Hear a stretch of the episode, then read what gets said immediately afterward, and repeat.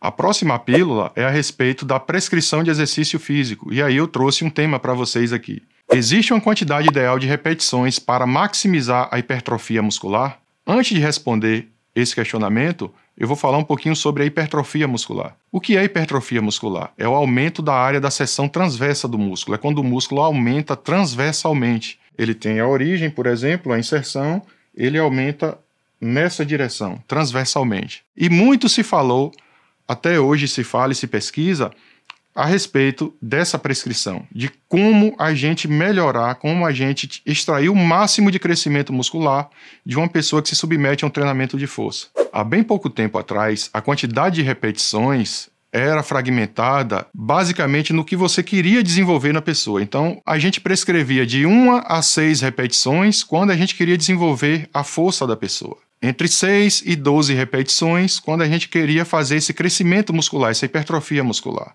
E acima de 12 repetições quando o foco do treinamento era resistência muscular localizada.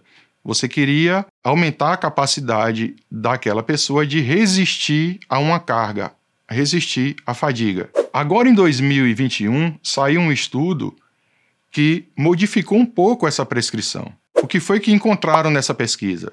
que com qualquer quantidade de repetições você obtém a hipertrofia muscular, esse crescimento muscular. Então você pode fazer séries com 6 repetições, com 7, com 8, com 12, com 30 repetições e essa hipertrofia vai acontecer. Qual é o detalhe somente que a gente tem que focar? A gente tem que focar na carga que vai utilizar para realizar esses exercícios.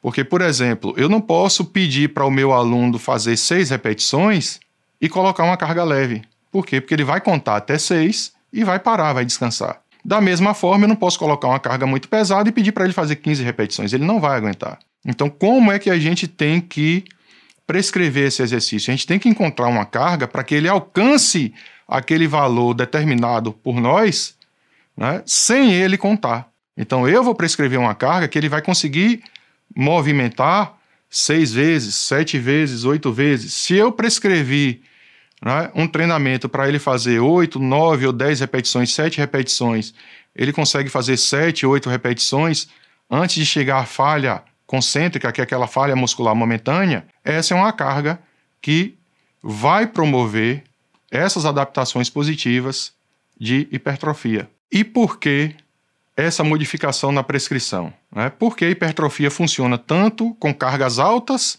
e poucas repetições, e com cargas baixas e uma maior quantidade de repetições. Porque o processo de crescimento muscular, de hipertrofia muscular, ele ocorre a partir da tensão mecânica, que é a força que a pessoa faz para movimentar a carga, e por estresse metabólico, além das sinalizações que ocorrem dentro das células após o processo de inflamação que ocorre devido às microlesões que ocorrem por conta desse treinamento de força. E aí o que é que acontece? Com poucas repetições e uma carga mais pesada, você consegue uma tensão muscular maior.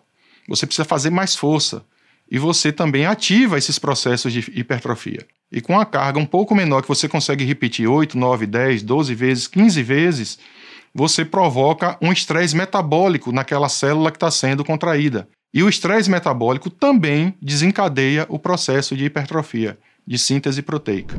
Então, pessoal, eu espero que essa dica ajude vocês a fazer a prova do ENAD, aproveitem essa pílula e aproveitem também para pôr em prática no dia a dia. É uma informação nova, uma informação atual de agora, de 2021. Aproveitem os links para vocês estudarem, tem as questões para vocês responderem, para se atualizarem. Sucesso a todos! Enad. Pílula do Enad é mais conhecimento pra você.